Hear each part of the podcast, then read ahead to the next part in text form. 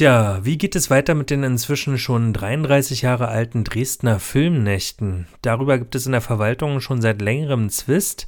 Ende des Jahres oder Anfang 2025 könnte es aber eine Entscheidung darüber geben, wer ab 2027 Kino- und Konzertveranstaltungen am Königsufer an der Elbe mit Canaletto Panorama veranstalten darf.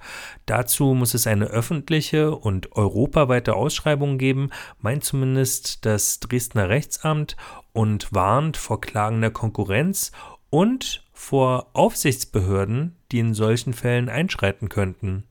Bis jetzt organisiert die Pan GmbH die Dresdner Filmnächte.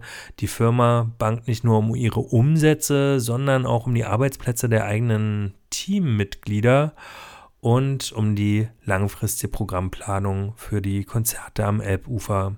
Jetzt wird es kompliziert damit die Stadt die Filmnächte am Elbufer europaweit ausschreiben kann, muss erst der Rat zustimmen. Aber im Rathaus sitzt auch die CDU und die hat beantragt, dass es so eine Ausschreibung eben nicht geben sollte. Begründung? Wenn die Pan GmbH das Feld räumt, dann richtig und im wahrsten Sinne des Wortes. Das heißt, da bleibt kein Fundament für eine Leinwand, keine technische Infrastruktur, nichts mehr bestehen. Das müssten die neuen VeranstalterInnen dann alles aus eigener Kraft wieder von vorne aufbauen. Die Grünen im Rat sind auch nicht begeistert von der Ausschreibung und wollen die Entscheidung am liebsten nochmal um vier Jahre verschieben. Nach deren Ansicht lehnt sich die Stadt Dresden da zu weit aus dem Fenster und greift so in die inhaltliche und organisatorische Planung der Filmnächte ein, was aber gar nicht ihr Job ist. Die Partei Die Linke meint, dass man die Warnungen der Stadt durchaus ernst nehmen muss, wenn man die Filmnächte nicht gefährden will. Und, und die FDP kritisiert in erster Linie den Zeitplan, der jetzt zu sportlich ist. Was für einen Zeitplan meinen die? Es gibt schon zwei Pläne, die bereits in der Schublade liegen.